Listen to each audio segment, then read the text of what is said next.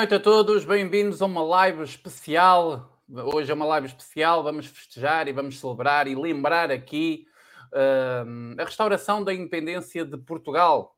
Dia 1 de dezembro de 1640, uma data muito importante para este país, a qual nós vamos estar aqui um bocadinho a falar, à conversa com vocês e vamos passar o momento, esse momento que, que, que foi a história, não é? Existem aí dois documentários, existem dois, dois momentos que eu considero que são bons. Um deles foi da RTP, só que tem lá algumas coisas que não aconteceu exatamente como uh, aconteceu, e depois tem um vídeo pequenino de cerca de 5 minutos que eu hoje publiquei no canal. Muitos de vocês já devem ter visto, mas se não viram, vão ver aqui, porque eu vou passá-lo aqui novamente para recordar e para que todos hum, tenhamos noção da importância deste feriado, porque é um, é um feriado hum, que ninguém dá muita atenção, é um feriado que ninguém uh, dá muito valor.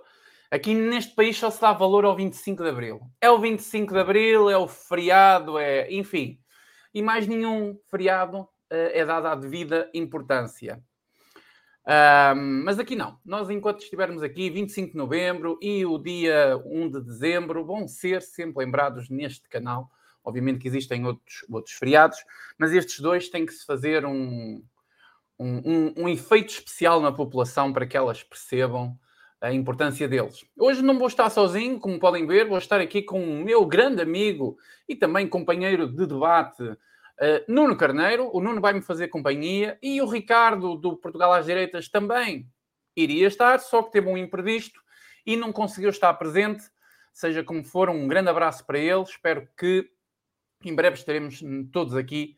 Uh, pois é, está aqui o Renga a dizer 25 de novembro nem sequer é feriado. É exatamente isso. Eu enganei-me, não quis dizer feriado, quis dizer datas especiais.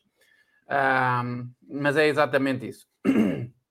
Bom, Vou passar a palavra aqui ao, ao Nuno para que ele possa cumprimentar aqui o público. Ontem nós estivemos aqui, mas foi noutro departamento, que é o Conexão Brasil. Hoje nós estamos noutra secção. Isto é uma empresa já. Nós temos aqui várias, vários departamentos e secções, e enfim.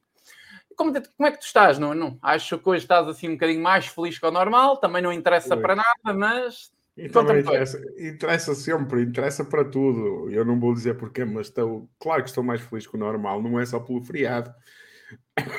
É assim, eu não sou monarca, mas gosto muito dos reis, gosto da história de Portugal. Uh, e é assim, vou começar a live por aconselhar um documentário que fala muito sobre a história de Portugal e do Brasil, a quem ainda não assistiu, que é o A Última Cruzada no Brasil Paralelo esse documentário é fantástico, mistura as duas histórias uh, e uh, acho que é muito preciso. Acho que foi o documentário mais preciso que eu vi até agora sobre a história dos dois países, muito bem uh, ilustrado, com grandes imagens. Por isso, pessoal, é assim: eu não tenho participação, nós não temos participação nenhuma no Brasil Paralelo, mas quem quiser assinar, não é caro, fica muito mais barato que uma Netflix, por exemplo, e tem tanta coisa muito mais interessante que vale mesmo a pena. Acho que é 120 reais por ano. 120 reais, isso aí dá 30 euros, talvez, nem isso. Vale muito a pena. Uh, por isso fica aqui a nota, porque tem muito conteúdo bom. Tem filmes, tem documentários, tem tudo. É, tem, tem uh, debates, tem aulas, mas o Miguel, melhor que ninguém sabe isso, não é? Porque ele tem a assinatura completa, já ouvi dizer. Por isso, é, é um privilegiado, nem eu tenho isso. É, eu tenho a assinatura premium, que é a melhor assinatura deles. É verdade. E eu, eu até posso dizer, as pessoas já sabem aqui, ofereceram-me um ano. Ofereceram-me um ano da assinatura do Brasil Paralelo, a assinatura premium, a mais top delas todas. Eu tenho acesso a tudo, às aulas, aos documentários, à, ao clube de vídeo, aos filmes, tudo tudo, tenho acesso a tudo. E um beijinho muito especial e um abraço muito especial para, para as pessoas que me ofereceram essa assinatura de um ano. E digo-vos uma coisa, está a, ser, está a ser muito bom, está a ser muito bom, tenho aproveitado. Poderia aproveitar mais, mas uh, nem sempre consigo. Mas uh, vale a pena o dinheiro que, que investe lá. Agora, eu não sei, um, pelo menos à época que eu tinha, não era, ou, pelo menos que eu me lembro, não era, porque eu não o tinha, mas acho que hoje é obrigatório um, C, um, um CPF, não é? Não, não é. Não, não é. Não, eles têm muitos assinantes portugueses. Não okay. é obrigatório CPF. CPF é, por exemplo, para o canal da Bárbara, que nós tivemos aqui ontem a falar, é obrigatório CPF. Pois aí já é diferente, aí já faz aí. Já é, é, mas quando eu assinava o Brasil Paralelo não era, pelo menos não era obrigatório. Uh, aliás, o, o CPF, é. se metesse o contribuinte português, eles aceitavam da mesma forma ou algo assim do género. Uh, agora eu não sei, não sei como é que está, porque depois eu deixei de assinar e, como eu disse, ofereceram um ano de assinatura. Portanto, muito obrigado a quem, a quem teve essa amabilidade. Um beijinho muito especial e, uh, e coisas assim do género. A mim ninguém me oferece nada, pá. A ti oferecem-te é. gomas. Oferecem a mim oferecem-me gomas, a mim oferecem-me Brasil paralelo, enfim. enfim. Eu sou um sortudo. Eu sou um sortudo. Sabem, sabes que uns sabem chular e outros não. Opa, mas... Chamam nomes. Chamam-lhe nomes. Bom, mas, Nuno, eu tenho aqui um, um desafio a fazer. Nós. É um desafio, não. É um desabafo e um desafio. Eu acho que o Nuno vai concordar comigo, ao não ser que eu não, não esteja muito bem a ver quem é o Nuno, mas eu acho que os conhecimentos do Nuno no que diz respeito à monarquia, são ainda menos que os meus. Não Ai, não tenho as dúvidas, não tenho as dúvidas que são. Eu, atenção, eu gosto muito do rei do Dom, Dom João IV, gosto muito do Dom Pedro II de Portugal, gosto do, do mestre do, do, um, do Infante Dom Henrique, por causa de tudo o que ele fez por nós no, do início dos descobrimentos, que é, é fantástico. Pá, o Dom Dinis também foi um grande rei, Agora, não, não sou um expertise em história portuguesa, sei o que é que se passou neste dia, não é? Nós tivemos durante 20 e não sei quantos anos a lutar pela nossa independência que foi perdida e, e, enfim conseguimos, graças a Deus, e é uma data muito importante. Agora, nós estamos outra vez na mesma encruzilhada que estávamos em 1600 e troca o passo. 1640, é verdade, tivemos, salvo erro, 28 anos uh, no poder espanhol, na dinastia filipina, acho que é filipina que se diz, se eu não estiver errado, os, o, o, pessoal aqui das monarquias que nos perdoem, está bem? Uh, porque senão, eh, porque os monárquicos caem já em cima de nós. Se nós nos enganamos numa data, eles pumba caem em cima de nós. Isso é falso, isso não é assim. Mas pronto, tenho muito, muito respeito pela, pela família real portuguesa. Gosto muito da monarquia. Um, acredito que o problema deste país reside um bocadinho quando foi o golpe para a implementação da República. Não sou pro, propriamente um monárquico, também posso admitir, mas admiro os monarcas que nós tivemos, alguns monarcas que nós tivemos, muitos reis e uh, uma família real muito interessante. A começar desde a primeira dinastia, com Afonso Henriques, não é? Nosso grande. Nosso. Esqueci-me esqueci do Dom Afonso Henriques, pá. Não posso esquecer. Também, admiro, também é? admiro muito. Também admiro Nós muito. estamos aqui todos. Muito, Guimarães. Exatamente, exatamente. Uh, que estivemos lá relativamente pouco tempo com a habeas corpus em manifestação e aquele castelo é uma coisa magnífica de se ver, não é? Um ponto estratégico de combate para, para a conquista do território português. Um, Dom Afonso Henriques, se não fosse ele, da maneira como a história contou e como foi, uh, possivelmente não estaríamos aqui. Nem nós, nem brasileiros, ou estaríamos aqui, mas seriam outros e com outros pensamentos e outras maneiras de pensar, e se calhar estávamos todos de rabo para o ar a rezar para Meca. Provavelmente era isso que estaria a acontecer. Bom, mas eu tenho aqui, primeira sinceridade, vocês sabem que eu sou assim. Quando eu não sei, eu digo logo, não sei, ponto final. E eu não tive tempo de um, encontrar alguém um, que percebesse do, do, do assunto. Hum? Espera só um bocadinho que eu li aqui um comentário, pode ser interessante. Ah, está aqui o. o, o um, Ah, ok, já percebi. Desculpem lá.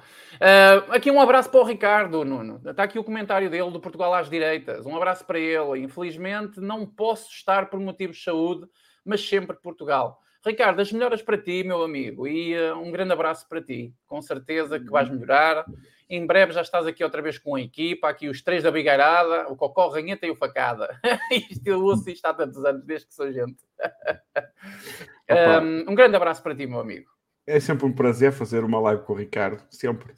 Sempre, sempre. Eu, eu acho que para mim não é um prazer, para mim é um gosto, porque prazer já envolve outras coisas. Mas isso Opa, eu. Mas... Mas isso eu, chamo, eu chamo-lhe prazer, como tu sabes muito bem o que é que eu quero dizer. uh, eu, eu, eu caí ou assim? Está tudo bem com a minha imagem? Ou... Não, não está tudo bem. Passa-se alguma coisa com a tua imagem. Uh, mas a Alto minha voz está-se a ouvir, não é? Tá, já, já foi ao, ao sítio a tua imagem.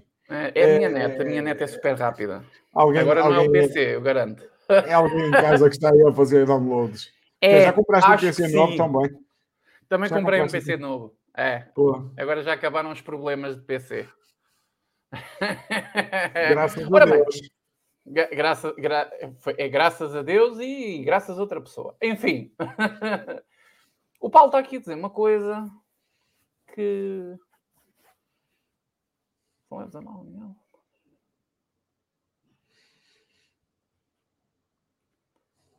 Sim, eu posso fazer isso, não tem problema nenhum. Uh, não sei se vocês conhecem a, a Associação uh, Família Conservadora. Está fora do tema, quer dizer, não está fora do tema, porque hoje nós vamos dedicar a perguntas, respostas. Se vocês quiserem perguntar alguma coisa também relacionada com o Brasil, podem perguntar que o Nuno, se conseguir responder, pode responder mas não, não nos vamos focar num só assunto. Vamos responder várias perguntas. Hoje é perguntas e respostas. Há muito tempo que eu não faço uma live assim.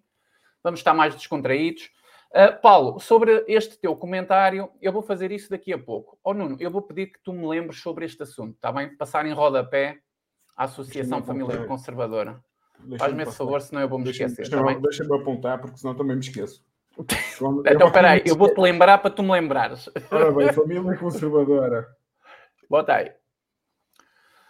Um, está aqui alguém, o Peter Soldchap está aqui a perguntar: Miguel, podias ter convidado alguém do PPM? É assim, eu tentei convidar algumas pessoas ligadas aos conhecimentos da monarquia, etc. Um, mas não foi possível, ok? Não foi possível, foi muito em cima do, do tempo para mim e eu não obtive algumas respostas também. Então, pronto, estamos aqui. Uh, nós para marcar pelo menos aqui o, o, um, a data. A data, exatamente. O dia, era isso que eu ia dizer, mas é a data.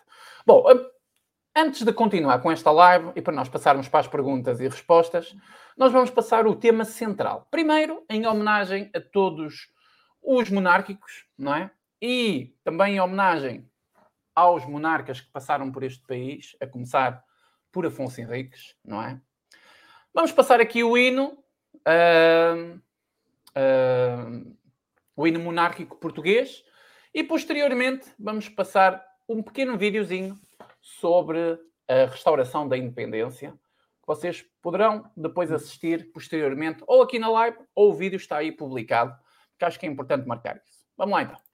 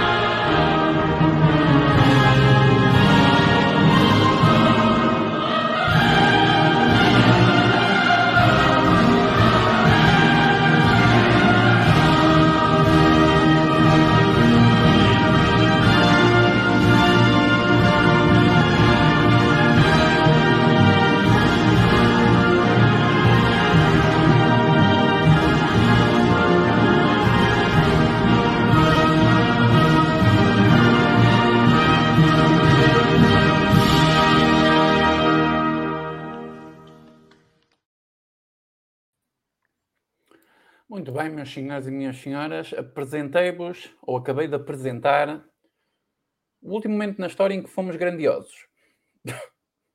Nota-se pela data que já lá vai muito tempo, não é verdade?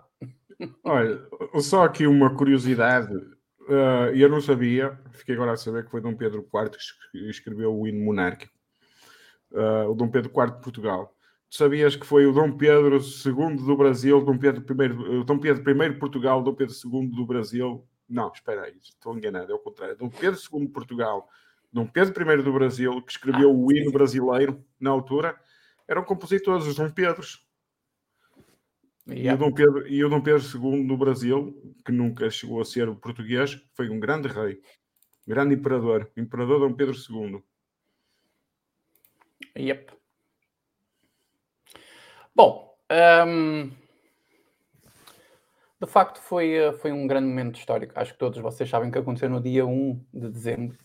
Passei aqui um videozinho que resumeu esse momento, o qual agradecemos a esse grupo de pessoas, um pequeno grupo de pessoas. Espero que essa mensagem vos seja próxima e sentida, porque através de um pequeno grupo de pessoas nós recuperamos o nosso país Há pouco vocês estavam aqui a falar quantas dinastias afinal passaram por este país. E alguém respondeu. Afonsina, falaram de Davis, falaram dos Bragança e também falaram da, da dinastia filipina. Não é? Sim, que são os espanhóis. Sabem que eu não considero essa dinastia se calhar é um erro brutal da minha parte, mas eu não considero. Não é? o, Davi, o Davis foram os, foram os descobrimentos. Sim, o Davis foram, foi, foi na, na descobrimentos. Nos descobrimentos. Uh, sim, quatro, quatro dinastias, mas eu só considero três, ok? Eu só considero três. Eu enganei-me, eu disse três. São quatro dinastias, mas eu só considero três, tá? E um, eu sei que devia considerar também a Filipina, mas não, não considero. Portanto, é um golpe no orgulho, mas temos de considerar, Miguel. É, é um golpe no orgulho, hum, mas uh, pronto, cada um tem as suas ideias e as minhas ideias mais pessoais, não é aquelas que eu passo. Na... Claro, se me perguntarem quantas, quantas dinastias teve Portugal, teve quatro, não é? Mas uh, eu considero apenas três. Posso? Posso ser livre de considerar só três? Obrigado. A última ainda existe, uh, de Bragança, e hoje teríamos um excelente rei, ou pelo menos parece-me que seria um excelente rei. E uh, o, o, a, a, sua descendência também parecem pessoas muito bem preparadas. O, os filhos do Duque de Bragança parecem-me pessoas muito preparadas. Mas uh, isso já lá vai na, na história e possivelmente nunca voltaremos a ser uma monarquia. E mesmo que e mesmo que voltemos a ser uh, uma monarquia, eu, eu, acho que o problema deste país não está no sistema. Se é uma monarquia, se é uma república, se é um presidencialismo, se é o diabo a sete. Para mim o problema não está aí para mim está na digamos numa consequência que, que, que, este país há muito tempo tem, tem vindo a sofrer, que é um, uma autêntica desintegração da nossa raiz e das nossa, da nossa cultura e, e daquilo que era formado o nosso povo, porque hoje nós não temos uh, pessoas que são intelectualmente capazes de gerir este país. Nós temos um bando de corruptos que tiveram a oportunidade de estarem onde estão. É isto que nós temos. Isto tem vindo a acontecer há, há muito tempo. Mas também é preciso lembrar que quando o, o quando houve o golpe que implementou a, a República aqui em Portugal, as coisas na monarquia também não estavam nada, nada bem. Portanto, há vários processos que aconteceram ao longo da nossa história que nos transformaram. Compreendem? Que nos transformaram. Eu não sei o que é que tu achas uh, sobre este assunto, Nuno, se queres dizer alguma coja sobre uh, esta eu, questão. Para mim não quero... há problema no sistema, para mim o problema está mesmo na integridade moral do povo. É, é pá, é assim, eu não sou monárquico, não sou, mas assim, mas atualmente com os líderes que nós temos, eu antes preferia uma monarquia porque ao menos tínhamos uma pessoa muito mais preparada do que o Presidente da República que temos aqui. Não um absolutista, mas, mas uma liberal, uh, como foi a intenção de Dom Miguel, quando uh, Dom Pedro, peço desculpa, Dom Pedro II, quando regressou do Brasil, o Dom Miguel queria a monarquia absolutista, o Dom Pedro II queria uma, uma monarquia liberal. Eu sou a favor, opa, eu não sou monárquico, mas eu sou a favor muito mais de uma monarquia liberal neste momento do que qualquer líder que nós tenhamos ou possamos ter, porque eu não me lembro de ter um bom presidente da República em Portugal. Não me lembro, não me lembro mesmo. E, e olha, e por falar nisso, o, o senhor doutor Babão. o, senhor veio, doutor Babão. o senhor doutor Babão veio aqui com uma, eu, eu até lhe chamo martelo, que até meteu nojo aos cães.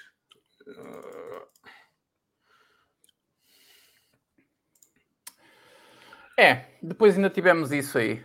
É uma pena que este país não dê absolutamente nada. Ah, é, é assim, é o que nós temos para o primeiro de dezembro. É, é, é, é que nós temos, é isto. É isto. É isto. Porque Marcelo destaca o papel dos ciganos, dos ciganos na restauração da independência e lamenta a discriminação que sofrem. Presidente da República usou mensagem comemorativa pelo dia da restauração da independência para deixar mensagem política sobre a etnia cigana e a discriminação com que quer romper. O Presidente da República dedicou no dia em que Portugal comemora a recuperação da independência depois do domínio espanhol. Eu não consegui tirar a notícia toda, mas nem sei dizer, parece-me que isto é do observador mas é, é, uma, é uma autêntica vergonha porque assim não é nada não é nada contra, contra os ciganos atenção é contra a discriminação negativa que ele faz em relação ao resto dos portugueses. Nós temos uma população que é, que é 2%, 1% de ciganos se não me engano 1 ou 2% e se tanto, se tanto e, e ele veio agradecer aos ciganos e as outras pessoas todas que estavam lá foram só ciganos que estiveram lá, se estiveram, que eu não sei se estiveram ou não, sinceramente eu achava que os ciganos não estavam aqui há tanto tempo em Portugal, mas estão, estão, estão aqui, estão, estão, estão, estão, Mas, mesmo, mas mesmo estando, mas mesmo estando, quer-se dizer, a população tão reduzida, queres ver que foram os ciganos que restauraram a independência e o resto das, das pessoas ficaram a olhar para o lado, a subir. Uh, tipo o outro a subir para o lado. Não é? Não, é que ele destacou o papel dos verdadeiros uh, heróis, percebes? Ele desprezou e, completamente. Exatamente, ele despreza completamente os portugueses e, em geral, e para, para destacar uma, uma etnia apenas. É, é vergonhoso, é vergonhoso, mas é assim, mas pessoal, numa monarquia o rei não ia fazer isto de certeza. Eu duvido muito que fizesse. E, e é assim, é, e apesar de não ser monárquico, neste momento se calhar estávamos melhor com um líder preparado do que qualquer um desses palermas que aí estão. E, e, de certeza que o António Costa fazia muito menos do que o que faz. Mas nós precisámos outro dia, 1 de dezembro de 2020 e não sei quantos, já não vai ser em 2022, mas espero que venha rápido, porque nós não, nós sinceramente estamos completamente amarrados isto aqui, a Europa, neste momento, é um Estado. Eh, nós somos um Estado, não somos um, um país, nós somos um Estado. É, é, o que a Europa nos ofereceu. É, é, são Estados europeus e depois tens uh, lá alguém que não é eleito pelo povo a mandar na coisa toda e tens um Parlamento Europeu que só querem comer e beber. É mais ou menos isso. Olha, fica aqui um reparo aqui da Elizabeth Jesus Furtado que ela diz assim: eh, Queridos Miguel e Nuno, Dom Pedro I do Brasil é Dom Pedro IV de Portugal. É Dom Pedro II vai mais à frente na linha do tempo. Beijinhos Dom Pedro, para... Dom Pedro II já não entra na história de Portugal. Dom Pedro II já, o Dom Pedro I do, do Brasil declara a independência. Olha, pronto, já é, foi mesmo que escreveu a monarquia aqui em Portugal, escreveu no, no, no, no Brasil. Foi o mesmo. Ele era compositor. Ele gostava de arte. Ele gostava muito de artes, ele gostava muito de artes. Mas, de qualquer maneira, o Dom Pedro II do Brasil já não é rei de Portugal. Já ele, ele, ele, um é filho do outro, Dom Pedro I, e depois, eles, depois a, a monarquia acaba no Brasil com, com o golpe, eh, que foi um golpe também. E, e uh, agora nós temos os Orle Orleans e Bragança também no Brasil, caso tu não saibas. Família real, eles são primos. Uhum. A família real brasileira é prima da família real portuguesa. Eu sei. Antigamente tinha que ser mais ou menos assim, tinha que ser a linhagem de sangue, não é? Bom. Obrigado pelo reparo. Obrigado, Elizabeth. Eu fiquei calado, eu achei que não era bem isso, mas eu fiquei não, calado mas... porque quando eu não sei, fico calado. Pá, eu peço desculpa, eu, eu confundo muito, eu tenho, tenho essa, esse problema, confundo muito os reis. Mas realmente é verdade, é, é verdade realmente. Dom Pedro IV é o Dom Pedro I do Brasil, que foi o que declarou Exatamente. a independência. Se, vosso desejo, se vocês desejam que eu fique, eu fico. E ficou o dia do fico. Depois teve que regressar a Portugal para lutar contra o irmão, não é? Mas isso aí e morreu muito novo, com 35 anos, se não me engano. O Portugal às Direitas lembra aqui uma questão de que isto do Marcelo provavelmente deve ser uma, uma manobra de distração para desviar as atenções para o que vai ser aprovado, a eutanásia. E, claro, um ataque ao Chega. Uh, é verdade, é verdade. Nós vamos estar atentos esta semana, Ricardo. Ok? Quero gravar sobre isso e quero falar sobre isso. E se for preciso fazer live, está bem? Já ficas aqui sobre aviso. Eu sei que tu não estás muito bem, estás um bocadinho doente, Isso mas em breve, em breve, tu voltas e podemos aqui falar sobre essa questão. A eutanásia está a passos bem curtos, bem curtos de ser aprovada em Portugal e não se passa nada. O que interessa é que Portugal ganhe o Mundial, caraca, viva Portugal no Mundial, no Mundial, no mundial. Vão ter uma sorte, vão ter uma sorte. Eu, pá, eu espero que ganhem, mas vão ter uma sorte com aquele treinador. Ora, beijinhos para o Brasil, beijinhos e abraços também para o Brasil, para toda a gente. E deixo aqui um beijinho muito especial para uma pessoa muito especial que hoje foi um dia muito especial para essa pessoa lá no Brasil. Hum. Portanto, muitos beijinhos especiais para lá, para o Brasil. A pessoa vai perceber, se vir, acho que agora não está a ver com certeza, mas se vir, ou um dia quando vir, ou então que alguém lhe diga. Muito bem, pessoal. Alguém quer fazer alguma pergunta ou assim algo do género? Não acredito que tem brasileiro elogiando Vargas. Há brasileiro para tudo. até, até há brasileiro para votar no Lula. Vê só. E não são poucos. É assim, o, o, o Getúlio Vargas, atenção uma coisa, o Getúlio Vargas uh, tornou-se um ditador, mas depois foi a eleições outra vez e ganhou no segundo turno. No segundo, no, na segunda eleição que ele foi, ele ganhou, ele ganhou a eleição. E, e matou-se depois, matou-se. Nós, nós, nós ouvimos a história ainda ontem que o exército fez um ultimato e ele, ele suicidou-se. Um hum. tiro no coração. Acho que foi um tiro no coração. Não tenho a certeza, mas acho que foi um tiro. deles todos. Parece a cultura japonesa, não é? A cultura japonesa é mais ou menos assim. Uhum. Um, um, abraço aqui para o grande Daniel. Daniel, um grande abraço para ti, meu amigo. Obrigado pela tua doação, pelo teu super sticker. Quem está aí no chat está a ver o, o bonequinho que o Daniel enviou. Muito obrigado, Daniel. Muito respeito por ti, já sabes que eu digo sempre isto, por ti e pelos da tua profissão. Muito obrigado pelo comer que nos colocam à mesa e que muita gente nem faz ideia. Só para avisar que na estrada eu dou prioridade aos teus colegas. Fica sempre bem dizer isto. Quem tem cu tem medo. Ah, pois. Não, não, não é só por ter medo, é porque respeito, de facto. Ah. Aqui o Mappercraft a dizer muito obrigado. Uh, Miguel Macedo, obrigado pelo vídeo. Partilhei-o na minha aba da comunidade. Muito bem, Mappercraft. Se tu tens aba de comunidade é porque deves ter um canal. Portanto, se tens um canal, olha, não sei o que é que o Mappercraft fala, mas vão lá visitar. E aí estás com a imagem toda tremida, pá.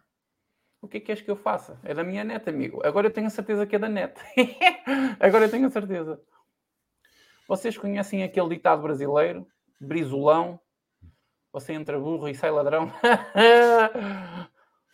Olha, o Brizola foi outro ladrão também. Foi o, o, Brizola que. Acho que foi o Brizola. Foi o Brizola que for, começou a, a tratar de formar as favelas no Rio de Janeiro, que proibiu de subir, da polícia subir ao, aos morros e deu cabo do Rio de Janeiro de vez. E agora o Faquin também fez o mesmo. O Brizola foi governador, caso não saibas, do Rio de Janeiro. Ah, o pessoal está aqui a chamar-me a atenção porque eu errei a escrever o título. Pois foi. O I ficou atrás. Portanto, eu vou fazer. Já está corrigido, mas isto não vai corrigir tão facilmente porque o YouTube é assim. O YouTube. Oh, olha que assim, estou aqui a dizer que o é ladrão. Olha que o Cabral não ficou muito atrás. O Cabral, o Cabral fez uma baita de uma festa quando roubou o primeiro bilhão. Não sei se sabias essa. Não. Opa, eu estou-me a rir, eu estou-me a rir porque fez, alugou uma penthouse e não sei o que, não sei o que mais, fez assim uma puta festa quando roubou o primeiro milhão da, do estado do Rio de Janeiro. Eles dão só luxo disso. O Mapracaf está aqui a dizer: falo sobre história, geografia, história alter, alternativa. História alternativa? Hum? E estou a pensar em fazer um vídeo de análise política. Muito bem, Mapracraft. Não sabia que tu fazias Pá, é tudo bem-vindo. Não sabia que tu tinhas um canal a falar de assuntos tão importantes como história, geografia. Olha, primeiro, vou-te dar dois conselhos. Duas coisas, se tu queres levar esse canal para a frente. Primeiro, meter um nome a sério. Mappercraft é estranho. Segundo, meter um avatar, uma foto de perfil também mais séria. É, aí penso que consegues levar a coisa mais à frente. Eu também antes tinha uma fotografia muito estúpida e, e o nome do meu canal era. Uh, como é que é? Uh, talk About em português. Primeiro era só Talk About, depois era Talk About em português e depois é que eu caí em mim e disse assim: Isto não faz o mínimo sentido. Talk About em português. Não faz o mínimo sentido. E depois mudei o nome do canal para o meu próprio nome, Miguel Macedo. Tu não tens que meter o teu nome verdadeiro, podes arranjar um pseudónimo, sei lá, sei lá, como um escritor famoso, não é? uh, podes fazer isso e podes meter um, uma foto mais séria, talvez algo que tu gostes, mas uma coisa mais séria, porque o mapa craft com essa foto não vai chamar muita atenção para o pessoal visitar. Uh, isto, atenção, se tu queres levar um canal a sério para a frente, sabem que eu apoio todo tipo de iniciativas neste sentido. Todas. Ah, claro, tem que ser iniciativas dessas são sempre muito bem-vindas. Nós precisamos oh, quanto mais melhores. Olha, olha, olha, olha. A Elizabeth Penedo está aqui desde essa altura. Desde a altura do Talk About em português. Uhum. mais. Paulo, eu fui à página deles e ainda não vi lá nada, ok? Só deixaram lá uma mensagem a falar do palco, uma questão sobre o palco, mas ainda não tem lá em nada.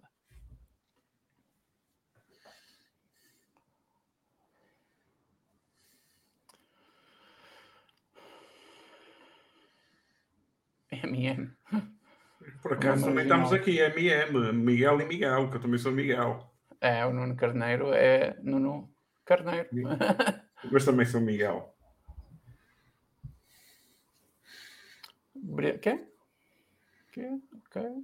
Ah, o Brizola que vocês estavam a falar há pouco. Ah, o, o governador do Rio de Janeiro que deu o outro ladrão. Outro ladrão. Vocês só falam de ladrões. Aqui o Rio de Janeiro tem uma história de ladrões. Jesus. Até mete dó. Acho que isso foi uma coisa que eles herdaram dos portugueses, os brasileiros. Sabem roubar à grande e à francesa.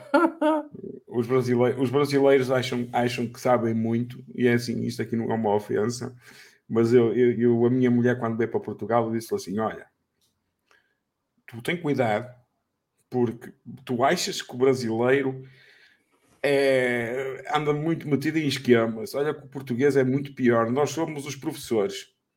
Ela não se acreditava nisso. Ela não se, acreditava, não, não se acreditava nisso, mas depois veio a ver que é verdade. Ah, pois.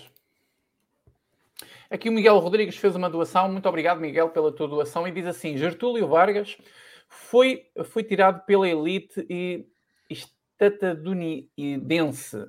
Estadunidense.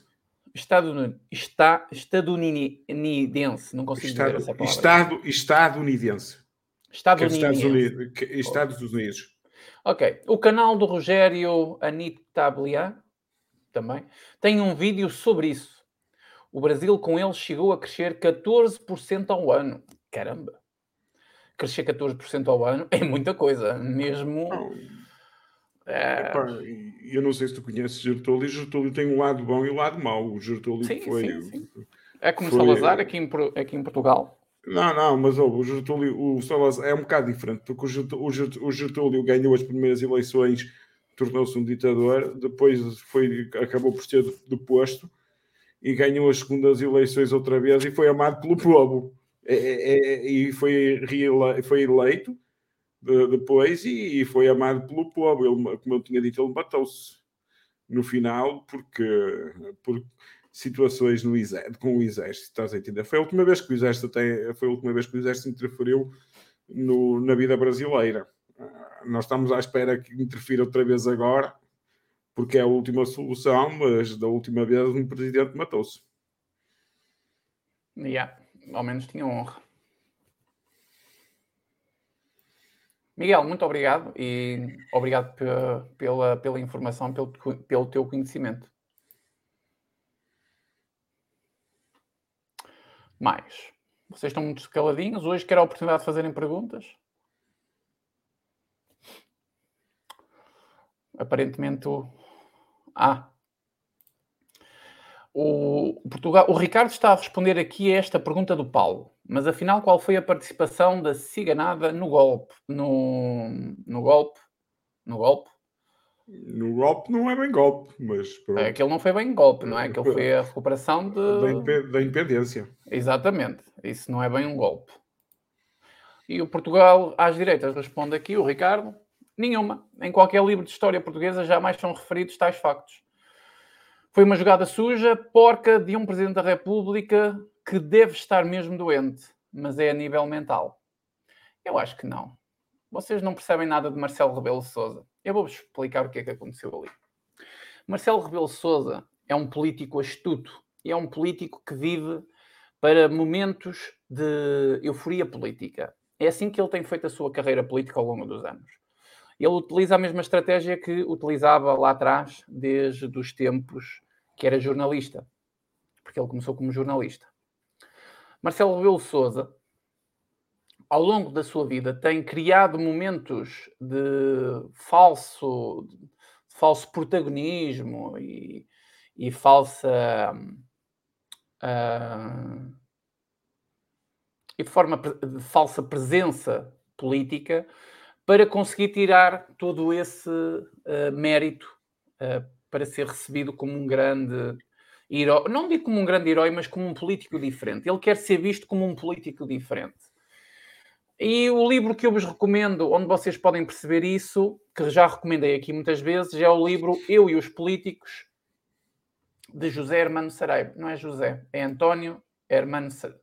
António, esperem aí que eu já vos digo. Eu e os políticos. Eu confundo sempre o nome. É José António Saraiva, não é Hermano, é António, meu. Ele é sobrinho do professor Hermano Saraiva, percebem?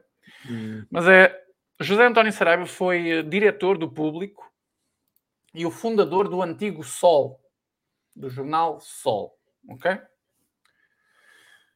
Que na altura eram bons jornais. O Expresso era um bom jornal, é verdade, sim senhor. E, hum, e o Sol, também quando foi fundado, também era um, era um jornal muito bom. Não sou desse Apesar tempo. de... Sim, és desse tempo? Não sou desse tempo. Não, és, és. Fogo, ainda és desse tempo. Podias era não, não, é, é jornal, mas ainda és desse Claro. tempo. Eu não, não lia jornal. Não sou desse Mas- tempo. de ler- não sou do tempo de ler bons jornais, sinceramente. Mas eles existiram no teu tempo. Existiram, existiram, mas eu não sou do tempo de ler bons jornais. O Expresso era um jornal muito bom, muito bom. Ahm, e apesar de tudo, ah, estamos a falar de uma pessoa, o José António Saraiva é uma pessoa muito chegada à esquerda, ok? Ele tem uma costela bastante esquerdista, bastante mais esquerdista do que direitista, mas era uma pessoa que era profissional, ok? É uma pessoa bastante profissional e que criou um projeto muito bom, dois projetos jornalísticos muito bons, que foram o Expresso, uh, enquanto ele esteve lá como diretor, e depois o, o, o Sol. Só que. Um,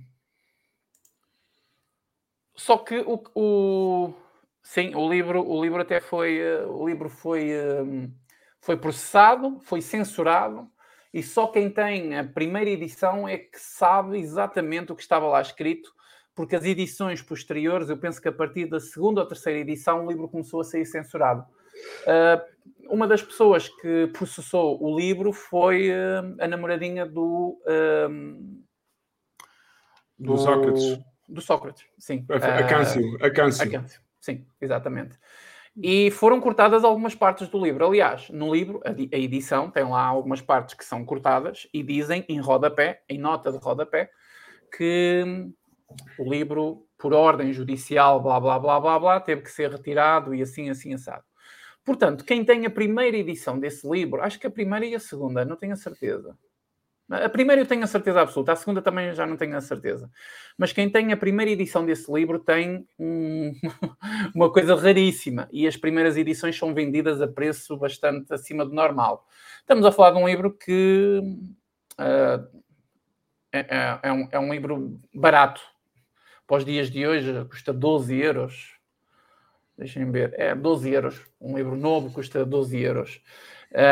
Mas esses da primeira edição, quem os quiser comprar, eles estão um bocadinho mais, mais caros. Eu não comprei porque não havia necessidade, até porque eu tive acesso ao texto através de PDF, porque algumas pessoas fizeram isso. Mas eu tenho o livro já da sétima edição, salvo erro, assim uma coisa qualquer. E é um livro muito interessante, porquê? Porque lá ele conta as histórias, o, uh, o escritor, o José António Saraiva, ele conta as histórias que ele teve durante a sua vida como jornalista com os políticos portugueses todos os grandes nomes portugueses que vocês um, conhecem estão lá. Tem lá um momento qualquer, todos. Uh, podemos, posso falar aqui de alguns. Tem, um, tem o, o, o Cavaco Silva, tem o, An, o António Costa, tem o Guterres, tem o, uh, o. Como é que se chama o dono da SIC? O, o Pinto Balsemão. Tem o Pinto Balsemão, tem o Cunhal, do comunista, tem o José Sócrates, tem uh, o uh, Marcelo Mário Souza, Soares, Mário Soares, tem o Mário Soares, tem o Paulo Portas, tem o Paulo Portas e tem a famosa citação da fotografia em que ele está vestido de mulher, ok? Como travesti. Tem uh, o Passos Coelho, tem Santana Lopes, tem Jorge Sampaio, enfim, tem, tem um monte deles. tem o Barroso e tem outros políticos. Eu aconselho que vocês comprem esse livro, porque é um livro barato e é um livro que vocês vão ver como é que funciona uh, o compadrio entre o jornalismo e os políticos. Muitas coisas que vocês veem a sair notícias ligadas à política, parece assim um tipo um, um achado, não sei, e, e não é. Às vezes são denúncias que os próprios partidos querem fazer, polémicas que os partidos querem fazer, sensacionalismo que querem criar para desviar atenções, isso é tudo feito e há muito tempo que é assim.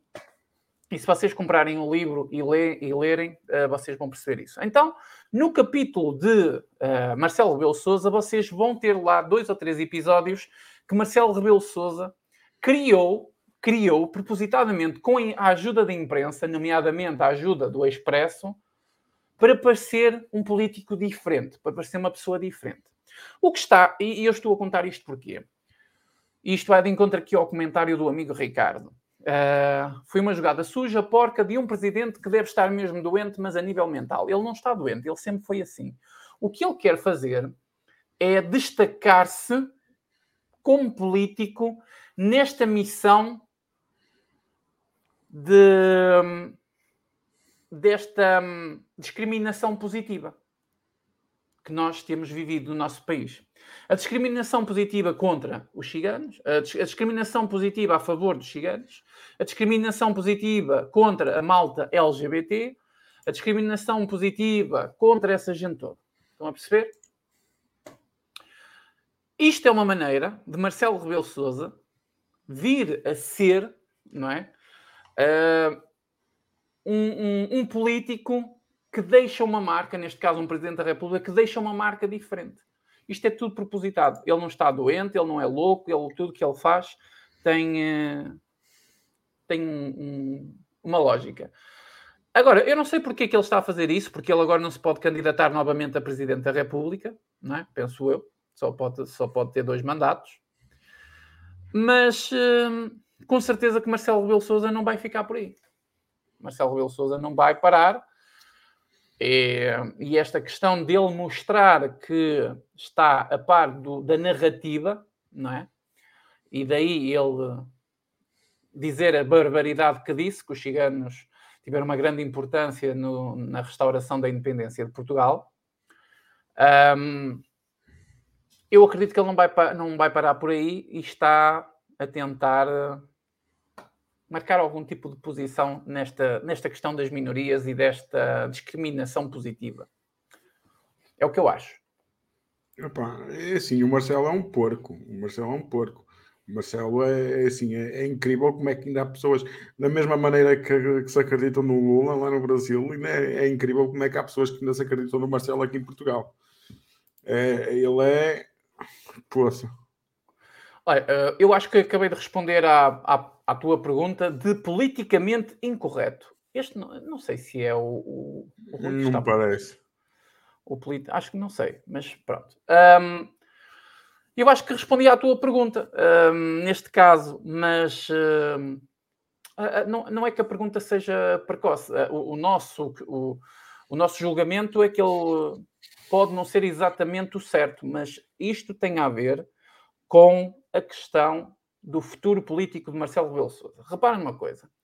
As pessoas, tu, tu, tu assumes aí que tu assumes e assumes bem, porque nós todos aqui assumimos tu assumes que foi uma afronta e um desrespeito pelos portugueses.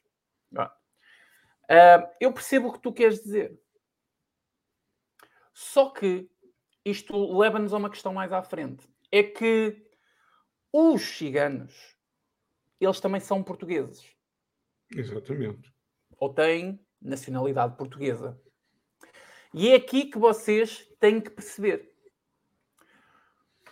O que leva é um desrespeito e uma afronta pelo grupo de pessoas que conseguiram, e um grupo muito reduzido de pessoas, que conseguiram criar as condições necessárias para nós atirarmos, e como diz o Dr. Rui Fonseca e Castro, atirar pessoal pela janela. Foi isso que aconteceu, ok? Foi o famoso dia de atirar o pessoal pela janela. Portanto, ele desrespeita essas pessoas, esse grupo de pessoas, ele desrespeita essa, um, essa parte integral da história. Agora, ele não desrespeita os portugueses. Porque vocês têm que perceber que ciganos são portugueses também. Entende? Um, ele, ao, ao, assumir isso, ele está a agradar, não está, ele não está ali e, de politicamente incorreto vocês têm que começarem a pensar como esta gente. Antiga, o professor Olavo de Carvalho, ele dizia que hum, as pessoas têm que parar e têm que, têm que parar e pensar e têm que começar a pensar como? De forma diferente, não é de forma normal. Percebem? Vocês, quando estão a lidar, o professor Olavo dizia, quando se está a lidar com um comunista, nós não podemos pensar de forma normal. Porque um comunista ele nunca vai agir de forma normal. Então vocês têm que pensar de forma anormal. O que está a acontecer aqui é que nós estamos a lidar com um novo tipo de comunismo. Nós estamos a lidar com algo mais perigoso ainda, diria eu, que é o globalismo. E o que o Marcelo está a fazer é agradar a uma das facções globalistas, o qual ele tem acesso através das reuniões Bilderberg. Ok? Então, nós para lidarmos com os globalistas, nós não podemos pensar de uma forma normal.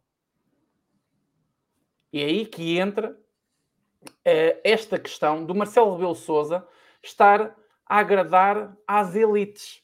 Ele não quer saber daquilo que os portugueses pensam. Porquê? Porque as elites já decidiram da forma como o povo português pensa. Estão a entender? As elites decidem como o povo português pensa. Não digo na sua maioria, há uma, ah, não digo na sua maioria, porque há uma maioria que é silenciosa, que não concorda com nada disto, mas não tem capacidade intelectual para conseguir reagir e perceber porque é que as pessoas não concordam. Porque assim, muitas pessoas vão ler este título da, da notícia que o Nuno mostrou, no, ou Nuno, se puderes partilhar aí outra vez, seria até engraçado. Eu Muita vou partilhar, gente... dá-me só um segundo. Deixa que tá eu fechei a janela, mas eu partilho novamente, está aqui. É, não convém ter esse cancro muitas vezes aí. O é um canceroso à minha mente. À nossa. À nossa mente. Porque qualquer para pessoa. Começar, para começar, a cara dele. É logo. Bom, peraí, peraí, peraí, deixa-me acabar, senão eu vou perder o raciocínio. Qualquer pessoa que lê, qualquer pessoa não, um, um, uma grande maioria das pessoas que lê isto que Marcelo Rebelo Souza diz, não vai concordar. Não sabe porquê, mas não vai concordar. E ao não concordar, não consegue saber porque é que não concorda. Então, como não sabe porque é que não concorda, prefere ficar em silêncio. Por isso é que é mais fácil discutir futebol. Porque futebol, o pessoal percebe como ele funciona. Por isso é que discutem uns com os outros, os presidentes, a corrupção, os jogadores e não sei o quê, e as faltas dos árbitros e a jogadores. Percebem? É, é como discutir a matéria materializada e a matéria imaterial, filosoficamente. É assim que acontece este assunto na política. Então, as pessoas, quando leem isto, as pessoas sabem que isto é falso e as pessoas, de certa forma, podem até ficar revoltadas, mas elas não querem saber, elas ignoram automaticamente o seu subconsciente, ignora isto que Marcelo Rebelo Souza disse. Mas o problema é que Marcelo Rebelo Souza já está a dar um sinal às elites globalistas que tem aqui um parceiro. É isto que ele está a mostrar. Foram mais sinais ainda? Sim, todos os momentos são bons sinais. Os Você... comunistas sempre funcionaram assim. E quem esteve atento às aulas do professor Olavo de Carvalho sabe que é assim que funciona. Só falta longo, baixar as calças. Ao longo da, da, das décadas, muitas nações deram sinais positivos à União Soviética. Muitas nações deram sinais positivos à União Soviética. Sim. Entendem? Olha, deixa-me só falar aqui. Tens aqui uma doação, mas deixa-me só responder aqui primeiro uma coisa que, que postaram. Eu vou tirar isto para a partilha, porque não quero ver a cara daquele babão. É assim, o Marcelo é um esquerdeiro infiltrado na direita no PSD. Isso aí, primeiro, isso aí não é verdade. Nem o PSD é, é de direita. Pelo menos este não, eu venho já, está bem? Dás-me um segundo que eu venho já. Então vai lá, vai lá. Eu, eu vou levar o fone. Eu, vou buscar mais água. É só isso que eu vou fazer, ok? Então vai lá. É um minutinho. Tá, tá bom. É assim, nem o, nem o, o Marcelo é de direita, nem o PSD é de direita. Vocês olham bem para, olham para, para o que se passa dentro do PSD, do, do Rui Rio e agora do, do, uh, do Montenegro. E, e reparem bem que eles estão em coligação com o PS. Se vocês consideram isso um PSD de direita, eu não sei que direito é que nós havemos de ter. De direita, o único partido que nós temos representação no Parlamento é o Chega. Infelizmente. Podia, não, poderia não ser, mas é, é assim, o CDS também é um partido que tendo um bocadinho à direita, menos, menos direita que o Chega, é mais, é mais entre o, o, o centro e a direita do que é o Chega, mas não tem representação no Parlamento. O Marcelo foi o líder que mais tempo, salvo erro, foi o líder que mais tempo esteve, uh, mais, a pessoa que mais tempo esteve como líder do PSD sem ser presidente. E na altura o PS governava à vontade, passava tudo. Por isso é perfeitamente normal que agora continue a ser igual. Nós já sabíamos para o que é que vinhamos quando o Marcelo foi uh, eleito primeiro presidente da República. Atenção, ele foi eleito sem fazer campanha, porque ele andou durante anos a fazer campanha na TVI. Os pacóbios todos, incluindo eu na primeira vez, botaram nele. Depois, na segunda vez, viram que aquilo ali era para dar para o torto. E alguns, como vocês, com certeza que estão aqui, já não votaram nele, incluindo eu. Mas muitos votaram. E ele foi eleito dessa maneira. Agora é assim, o Marcelo de direita não tem nada, nunca teve. E o PSD já há muito tempo que não é direita. PSD é direita, foi o PSD do Sá Carneiro, foi o PSD do Cabaco e o PSD do Passos Coelho, que viram um bocadinho à direita para governar o país. Porque de resto vocês não têm PSD à direita. Nem o PSD, quando o Marcelo era presidente, foi à direita, nem o, o PSD o, do Montenegro é à direita, nem o PSD do Rui Rio foi à direita. Ok? Isso aí não é verdade. Portanto, esqueçam lá isso, que o Marcelo nunca foi de direita. O Marcelo foi uma Maria vai com as outras. É o que ele foi. Olha, tens aqui uma doação. Queres comentar isto? Não vale quero, a pena. Quero, quero, quero comentar. Eu estive a ouvir. Eu estive a ouvir. Um, bom, o Nuno tem razão, mas eu quero aprofundar aqui uma questão que é também política. Nós, aqui em Portugal, associamos a democracia, a social-democracia. Nós, aqui em Portugal, associamos a social-democracia à direita, porque ela, de facto, fica à direita do socialismo. Mas a social-democracia, ela não é conservadora. Quer dizer, ela pode ser conservadora, mas ela não tem uma matriz que seja fixa politicamente, em que nós podemos encostá-la ou à direita ou à esquerda, e, e aqui a questão nem a direita nem a esquerda. Nós estamos a falar de uma matriz política que ela pode sofrer metamorfoses. E vocês têm que perceber isto, ok? Há aí um, um, um, politólogo que ele fala muito disto. Eu não me lembro do nome da, da pessoa. Ele é francês, mas ele, eu vi um vídeo uma vez no YouTube e guardei esse vídeo, não vos consigo encontrar, mas ele explicava isto muito bem. O, um, a, a social-democracia. A social-democracia. Sim, sim. Força. A social-democracia ela, ela pode sofrer metamorfoses, ok? Mas na sua essência, no que diz respeito à ciência política, ela não é de direita, ela é, é mais à esquerda. Ela só está à direita do socialismo mas a seguir à direita do, do mas a seguir à social-democracia, nós temos um, a, a, a, democracia cristã e podemos ter outros tipos de identitarismos, até que chegamos depois lá à extrema-direita, não é? Pronto. O facto de nós resolvermos olhar para Portugal como tendo um partido socialista de esquerda e um partido social-democrata de direita, um, isso acontece por causa do nosso momento histórico, pessoal.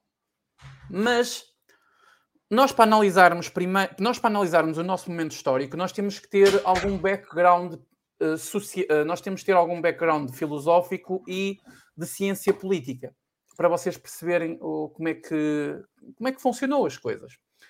E é exatamente isto. A Terezinha Cruzeiro está aqui a falar, é o socialismo fabiano. Okay, é mais... Em primeiro, em primeiro, um beijinho muito especial para a Terezinha e, e as suas melhoras, Terezinha. Espero que esteja melhor e, uh, e que em breve já esteja 100% recuperada. Em segundo, é um socialismo fabiano porque ele não tenta ser socialismo, mas ele transforma-se num socialismo ao longo do tempo. Porquê? Porque a forma da social-democracia fazer política na parte social, ela é muito idêntica ao socialismo. Agora, na parte económica, ela é mais liberal, só que ela sempre teve uma forma de agir um bocadinho diferente. Ela tenta não controlar o Estado todo, ela tenta não uh, controlar a economia através do Estado de uma forma tão, uh, tão,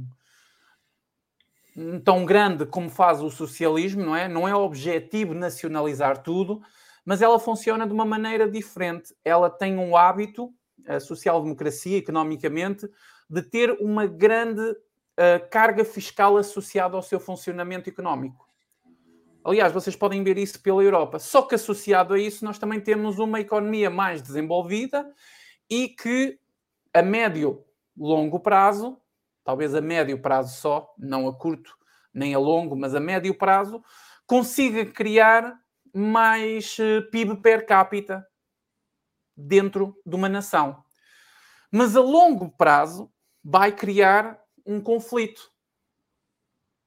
Porque quando começa, que é chamada, uh, isso tem um nome em economia, quando, uh, quando a carga fiscal começa a subir muito, ou seja, quando nós colocamos muitos impostos em cima das pessoas, isso uh, de uma forma que seja inteligente, ou seja, o imposto sobre o consumidor é alto, mas o imposto sobre as empresas tem que ser baixo para as empresas continuarem a produzir, para as empresas continuarem a dar bons ordenados, para as empresas continuarem a ser competitivas, para não subir a taxa de, de desemprego. Só que isso vai, vai dar conflito. Isso não vai funcionar lá à frente porque a fórmula não fecha.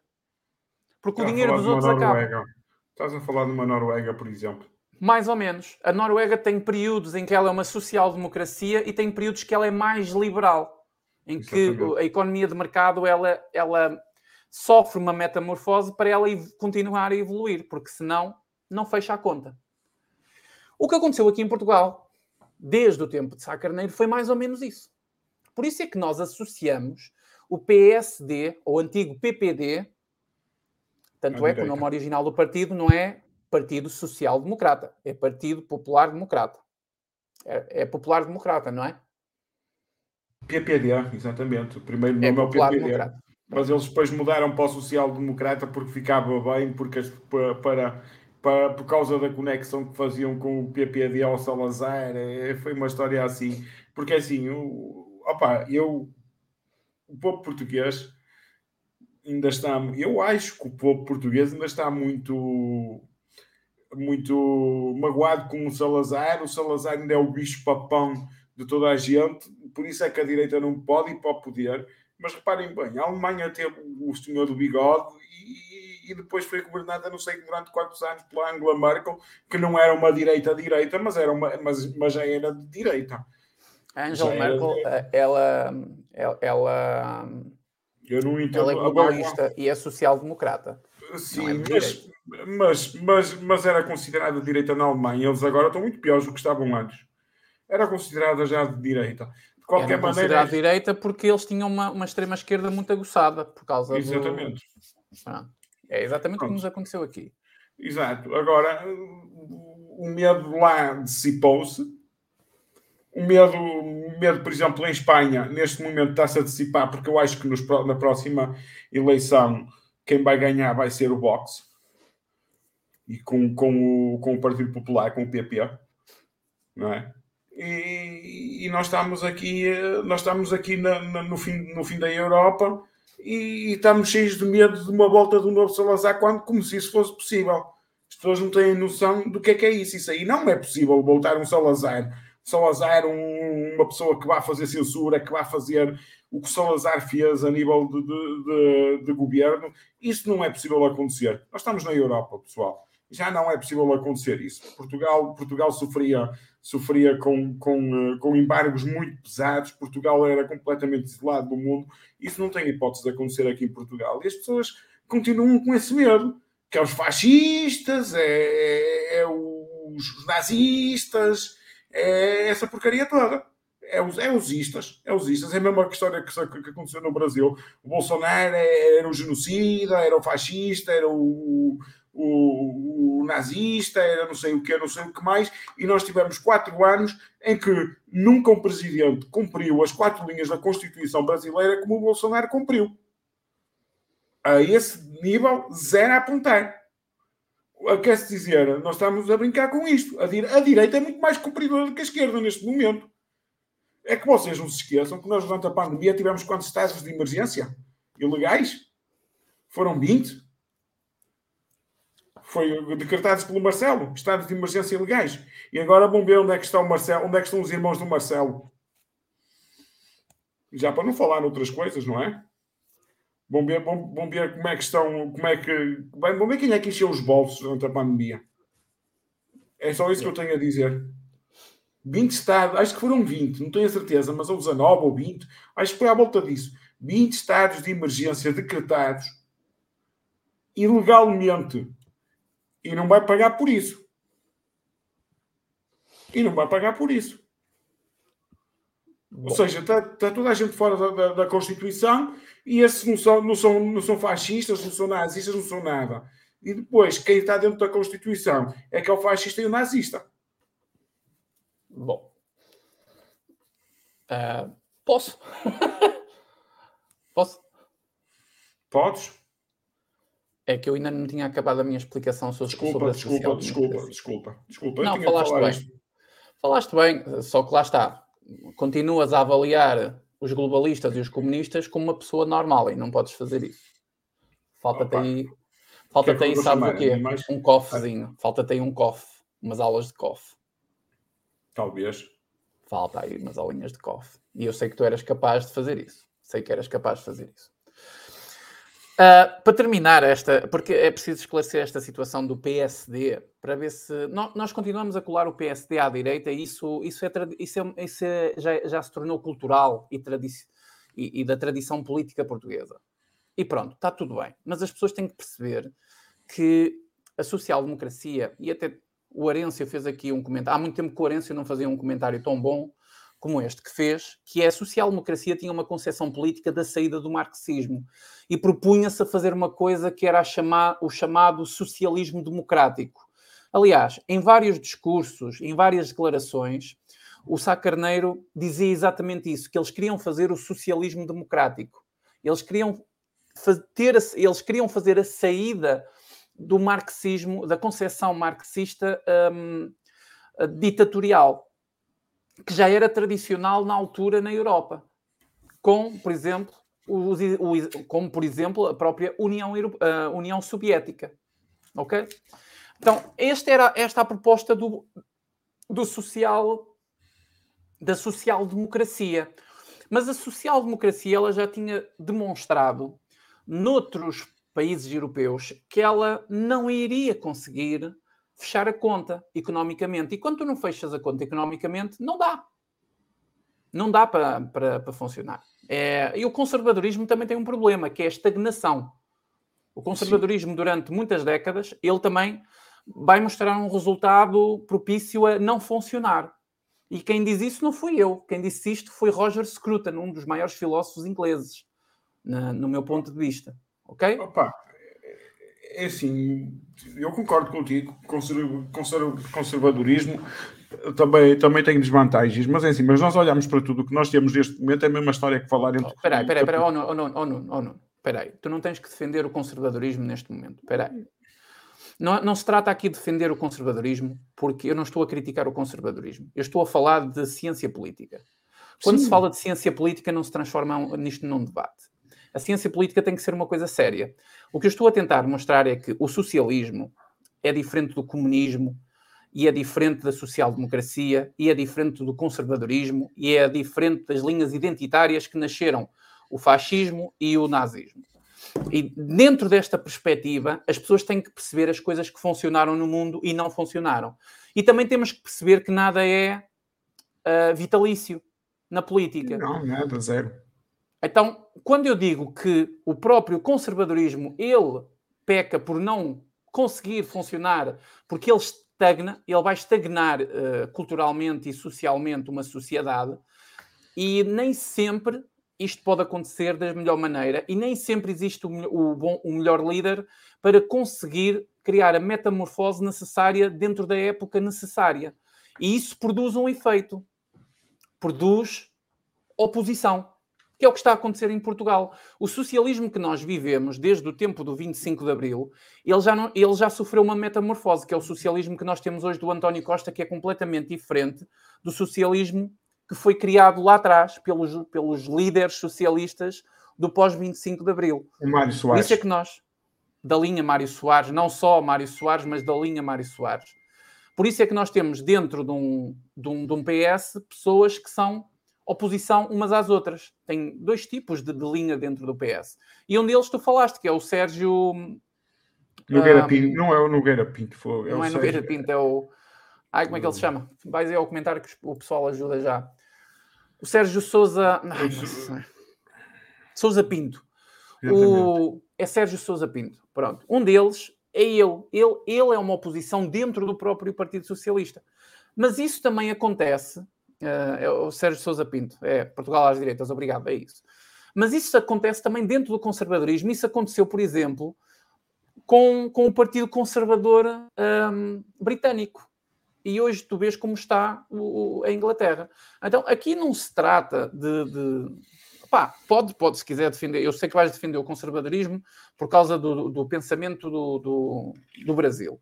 Mas no Brasil tu não tens um conservadorismo, tu tens não, um não bolsonarismo, tens. percebes? Não, tens um bolsonarismo. Não, não tens um conservadorismo. No Brasil tens uma pauta que defende, defende as boas maneiras, mas não tens um, um real conservadorismo. Aliás, nem as pessoas sabem o que é que, muitas vezes que se assumem ultraconservadores no Brasil não são porra nenhuma. Não são porra nenhuma. Aquilo é só para dizer, olha, eu sou mais chique do que tu não, não há conservadorismo. Agora, é assim, eu, eu, eu, assumo, eu assumo aqui uma coisa. Eu sou liberal em muita coisa, num, porque também não posso, não posso ser o conservador a 100%, porque nós vivemos num país que não dá para isso, mesmo por causa da, de toda a situação em, em, que nós estamos, porque se nós somos conservadores, somos completamente destilados de ódio, se, se, vamos contra, se vamos contra muita coisa, não é? Agora, agora está melhor. A tua, a tua imagem está melhor. Que grande levaste, break. Levaste um break do caraças.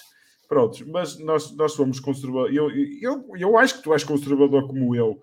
Ou seja, tu tens um bocado de liberalismo no meio, mas, mas no, fundo, no fundo és conservador. Agora, não és conservador radical, como eu também não sou. Não é? Tu és mais cristão que conservador.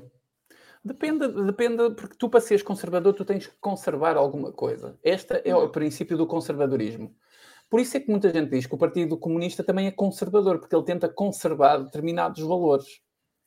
Entendes? E não está errado o pensamento. Só que o comunismo que nós vivemos hoje, ele está ligado uh, mais a, ao pensamento da libertinagem do que estava, por exemplo, na altura da União, da União Soviética. E do princípio do marxismo, de, de, de Marx e Engels, percebes? Opa, eu, eu então são, são coisas, coisas diferentes eu, por olhar das coisas, também posso dizer que o Bloco de Esquerda é fascista e que o Partido Nazi também era comunista. Não é? As coisas, a realidade são essa, é que os extremos tocam-se. Eu acho que é aqui é um, o, importante. É um círculo e os extremos tocam-se.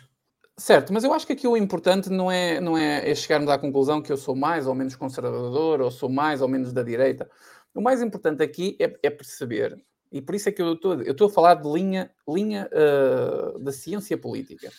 As pessoas têm que perceber que na linha da ciência política nós estamos a lidar com partidos que eles estão à esquerda e à direita. Há pessoas que não se identificam com este tipo de, de, de, de, de princípio. Há pessoas que não acreditam nem na esquerda nem na, na direita. Quantas pessoas, aliás, estão aí pessoas a, a falar nisso, que a esquerda e a direita já não existe, já não, enfim. Não existem uh, valores. Sim, os valores fazem a esquerda e a direita. Foi por isso que na Revolução Francesa as pessoas algumas pessoas sentaram-se juntas à direita e outras pessoas juntaram-se juntas à esquerda, porque hum, eles tentaram se sentar conforme pensavam, não é? Ninguém gosta de estar sentado ao lado de uma pessoa que pensa exatamente ao contrário, politicamente, dentro de um, de um, de um parlamento. Foi o que aconteceu naquele dia em França, daí da Revolução Francesa ter criado este conceito de esquerda e de, e de direita. Agora, aqui em Portugal, quando nós colamos o. o há, há, dois motivos. Quando aqui colamos o, o, PSD à direita, nós estamos a criar o limite da direita. É por isso que o Chega, que é o partido fascista, o partido nazi, o partido dos extremismos. Então, aqui o problema está na concepção do, do que é aceitar a esquerda e a direita. Por mais que muita gente. Eu respeito as pessoas que dizem que não acreditam nesta coisa da esquerda e da direita, eu respeito essas pessoas. Mas por mais que essas pessoas queiram provar o seu ponto, é, é, é assim, podem provar o vosso ponto quando esclarecermos a situação de que ninguém pensa assim. Porque enquanto tivermos uma maioria que pensa assim, é muito difícil. Porque quem traz a informação é a comunicação social. A comunicação social utiliza este método e utiliza-o de uma forma desonesta. É que se fossem honestos, ok, tudo bem mas utilizam de uma forma desonesta, em que eles criaram uma própria barreira, eles próprios criaram um limite para prevenir a situação do salazarismo, que foi o próprio P, eh, eh, que foi o, pró, o próprio CDS. O CDS é o limite da direita em Portugal. Ora, quando surge um partido que moralmente e economicamente fica ainda mais. Uh, economicamente, não, mas moralmente e eticamente, uh, moralmente fica mais à direita do CDS, economicamente fica diferente, porque é assim, o, o Chega não é, não é propriamente um partido liberal uh, economicamente. Não, não é. Mas é um partido suficientemente liberal para conseguir conseguir provavelmente propor um plano de recuperação económica melhor do que isto que no, do que este socialismo que nós temos. Este é o problema, este é o problema. Enquanto nós não esclarecermos, enquanto nós não lutarmos por esclarecer as pessoas de que esse limite não, não existe. Esse limite é fictício, o limite do CDS, da direita, acabar no CDS ou acabar no PSD, neste caso. Enquanto isso não, não for esclarecido, eu acho que nós vamos continuar aqui a bater uma batalha que, que ela pá, não, opa, não interessa muito. A, tu estás, o que tu estás a falar basicamente é a janela de Overton a janela de Overton, que já o Olap falava, que o que eles fazem é puxar para a esquerda e, quanto, e, e a extrema esquerda deixa de existir e o que for acima de esquerda passa a ser direita e direita Sim, radical. A, janela de Overton, tu podes, eh, ela pode, ela, podes ela está, mexê-la como tu quiseres. Exatamente, mas neste caso, neste momento no mundo, por causa do globalismo, ela está tendencial, tendencialmente para a esquerda e, e, tudo, e o PS e o CDS já é extrema-direita. Não, a janela de Overton ela não é esquerda nem à direita. Ela, ela desfocaliza o, é isso. o essencial. Neste momento ela está focada no Mundial. Sim, pronto, exatamente. Mas, mas, mas repara uma coisa: a janela de Overton, o que eu estou a dizer é assim: o, o, o, o, o, que fizeram foi puxar a janela, de, foi mover a janela de Overton de uma maneira em que o PS, por exemplo, nós aqui em Portugal, o PS já está numa esquerda, numa esquerda, esquerda mesmo, e nós continuamos a dizer que o PS é de centro-esquerda. Sim, sim. Sim, neste e... momento o, o PSD é, é, um partido de uh, esquerda desmaterializado na linha, é na linha política. Não, é desmaterializado. Ele nem é, é esquerda nem é direita. É, é, é um teatro das tesouras. Não, é um, é um partido de interesses. É um partido é de interesses. Ele nem é a esquerda nem a direita neste momento, o PSD. Ele está sentado à, ele está sentado à direita do PS e isso sempre será rotulado como um partido de direita. Entendem? É, é fácil de verem isto. Imaginem. Tá, até o pessoal está aí a falar dele, não sei porquê, mas imaginem, tens Pedro Passos Coelho a gerir o PS uh, como líder e gestor daquilo que foi o movimento de direita lá atrás. E agora tu tens Montenegro e Rio no que é a direita hoje. Então tu tens o mesmo partido, tens o mesmo tempo e o mesmo período histórico, porque é um, basicamente o mesmo uh, período histórico, com um partido que ele não é. Ele não, não está aliado a nada nem a valores, nem a políticas, nem a nada. É um partido de interesses mútuos lá dentro. Então, chega de dizer que ele é de esquerda, se é de direita. É, é, é, a única coisa que nós temos aqui a compreender é que o PSD, neste momento, pode ser duas coisas. Ou pode ser um aliado, ou pode ser um inimigo. É só isso que as pessoas têm que perceber. E isso não, não, isso não vai colar nem à direita nem à esquerda. Porque tu até podes fazer uma. Por exemplo, o, o PCP votou contra o aborto. Assim como o CDS. Vejam só uma ponta à outra ponta. Então, nós tivemos aqui um partido comunista, que é um partido que defende a raiz autêntica do marxismo de, de, de Marx e de Engels, a defender a mesma bandeira, ao mesmo momento, o mesmo valor, chamem-lhe o que quiserem, de um partido democrata cristão. Porque eles foram contra o aborto. Completamente. E hoje eles são contra a eutanásia. É hoje o, PCP é contra a eutanásia. Então expliquem-me aqui como é que vocês encaixam a esquerda e a direita. Não dá para encaixar a esquerda e a direita. Porque esta concepção de esquerda e direita, ela transformou-se num embaranhado de, de pensamentos, primeiro, de, de pensamentos políticos, de, de, Ai, como é que se diz? Uh, de interesses uh, políticos e de interesses de poder. É única e simplesmente isso. Agora, nós temos que nos, nós temos que nos guiar por, por, algum, por algum método e para já temos a esquerda e a direita, porque enquanto ninguém inventar nada de novo, é, é, é, essa, esta dualidade de critérios tem que existir. As pessoas têm que perceber com o que é que estão a lidar.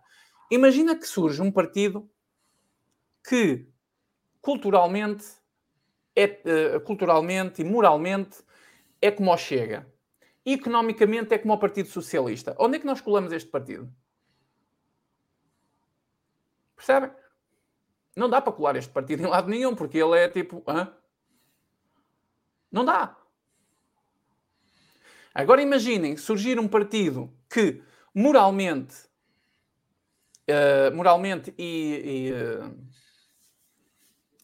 nos valores e na moral são como o Chega, economicamente são como o Bloco de Esquerda? Não dá para colar. Não dá, mas não existem esses partidos. Mas isso então o que é que nós fazemos a eles? O que é que nós fazemos a eles? Estes partidos transformam, estes partidos, por exemplo, por exemplo, o, economicamente o Bloco de Esquerda quer tudo nacionalizado, quer um Estado a, controlar tudo e todos. E com uma matriz moral e ética como o Chega, o que é que vocês tiveram na Europa? Isto é fácil lá chegar, gente. É só olhar para a Itália. Tivemos o fascismo italiano, que nasceu da divisão de um partido socialista. Entendem? Exatamente. Então, quando nós começamos a pensar, ah, a esquerda e a direita não existe, sim, eu concordo com vocês. Muita gente diz isso e repete-se, e é um assunto que eu tento ignorar. Oh, oh Nuno, eu tento ignorar esse, esse assunto. Porque neste momento nós estamos, a, nós estamos numa batalha, e esta batalha ela tem que ser compreendida por toda a gente. E neste momento, 100% das pessoas entendem Portugal como esquerda e direita. Podem não saber o que é esquerda e direita, mas entendem Portugal como a esquerda e como a direita. E temos Porque... que usar isso. E temos que usar isso. Temos que identificar da forma como as pessoas. Ah, eu sou contra o aborto, sou contra a eutanásia, mas eu quero que o Estado controle tudo, porque eu não consigo viver sem Estado. Onde é que estas pessoas ficam? Pá. Percebem? Não ficam. Estas... não ficam. Então quem é que vai resgatá-las politicamente? Ninguém. Eles não querem saber de política para nada, eles preferem futebol. Exatamente. Este, este é um problema de que as pessoas as pessoas têm as suas ideias, tu tens as tuas, eu tenho as minhas, o pessoal que está aqui a assistir tem as ideias deles, uh, aquele que às vezes vem para aqui chatear ou restaurar Portugal também tem as ideias dele, que não acredita na concepção de esquerda e direita, por exemplo. Mas expliquem-me como é que nós pomos isto a funcionar, como é que nós metemos as pessoas uh, engasgadas politicamente. Como é que nós engajadas, pessoas... engajadas, e não engasgadas, engajadas. Engajadas, engasgadas não, engajadas, engajadas politicamente. Como é que nós metemos as pessoas a pensar política? É, é oh Nuno, neste momento as pessoas pensam futebol, pensam Big Brother, pensam o dia da manhã, pensam os seus interesses. Mas como é que elas pensam política? Elas não pensam política. Não pensam. Então é isto que nós temos que fazer. Infelizmente, o método de, de da esquerda e da direita, é uma forma de trazer as pessoas para a realidade da política, entende? Claro, e, e, é muito bem, é muito bem. Mas vamos passar isso à frente, oh Miguel, que já falámos muito desse tema, isto aqui dava pano para mangas, nós já temos aqui uma doação que já caiu há algum tempo, do Cal, Calebi, Marcelo Rebelo tenta fazer o estilo do signo de coco bonzinho para ludibriar as pessoas e é bem sucedido, infelizmente. Eu não chamava bem do signo, do, do de coco, eu chamava mais vaselina mesmo. O Marcelo é vaselina. vaselina. É vaselina, Marcelo. É. Olha, Calebi, muito obrigado pela tua doação. Um grande abraço para ti. Pelo que eu vejo, tu és brasileiro, mas deves viver em Portugal. Um não, não, ele vive no Brasil, que ele está a fazer doações em reais. Ah, ok, então pronto. Um, então, um abraço para ti. Um, não sei se conheces Marcelo Rebelo Souza, mas ele de facto é assim uma coisa muito estranha. E é mais ou menos isso, fazer um estilo docinho de coco bonzinho para ludibriar as pessoas. Opa, eu, Marcelo... até pensei, eu até pensei que fosse lubrificar. O Marcelo, o Marcelo, está quase. O Marcelo é um camaleão político. Que foi, o, foi aquilo que foi o, o, o Santos Silva. O Santos Silva, durante toda a sua carreira, foi um camaleão político. Ninguém percebia onde é que ele andava. Eles só começaram a sair e a destacar-se no momento certo. Marcelo Rebelo Souza fez isso, porque Marcelo Rebelo Souza, durante muito tempo, é, foi um camaleão político. Ele misturava-se, ele escondia-se, ele aparecia só quando queria, desaparecia. E o próprio Marcelo Rebelo e o próprio Santos Silva, que hoje é Presidente da Assembleia da República, também. É a mesma coisa.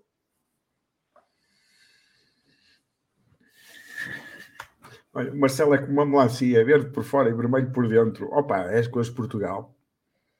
É.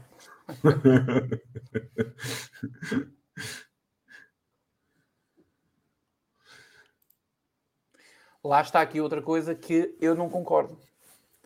Não, não, não, o, o objetivo não é perceber como é que funciona a cabeça de Santos Silva. O objetivo é perceber quais são os objetivos políticos de Santos Silva. Agora, se ele, se ele os pensa como esquerda ou como direita, isso não interessa. Agora, qual é o objetivo dele de estar a fazer isto? Muitas pessoas dizem que, eu não concordo, mas muitas pessoas dizem que ele está a preparar a sua candidatura a Belém. Muita gente defende esta teoria. Eu não defendo essa teoria. Uh, agora, o facto dele estar a fazer o que está a fazer ao Chega não significa que ele seja de extrema esquerda. Não significa isso. O que significa é que ele tem uma missão que é, primeiro, silenciar o Chega, segundo, destacar-se como Presidente da Assembleia da República, porque nunca ninguém soube o nome dos Presidentes da Assembleia da República em Portugal. Nunca. Ou era muito raro sabermos quem é que eram os Presidentes da Assembleia. Ninguém falava do Presidente da Assembleia da eu República. Sei quanto, eu sei quanto era o Ferro Rodrigues. O Ferro Rodrigues. Mas, mas ninguém, aquilo, ninguém chamava. O, o, o Presidente da Assembleia da República é normalmente um, uma, uma, uma personagem política que raramente se fala dela. Hoje em dia toda a gente fala de Santos Silva. Santos Silva. Agora, para o Santos Silva estar a prejudicar o Chega, ele tem que estar a beneficiar alguém. E beneficia quem? Obviamente. Neste caso, o PS e, o, e a extrema-esquerda. Ao beneficiar a extrema-esquerda, com o Livre, por exemplo, o Livre tem um minuto de, de intervenção, o Livre chega a fazer 3 e 4 minutos. Eu acho que vocês lembram-se da entrevista que eu fiz com o deputado Pedro Frazão, certo? Uhum. Quem diz o livre diz também o PAN. Tem um minuto de intervenção, eles chegam a dois e três minutos numa boa e o Presidente da Assembleia da República não interrompe. Quando acaba o tempo do Chega, um ou dois segundos depois, ou cinco segundos depois, já está Santos Silva. Tem que terminar, senhor deputado ou senhora deputada.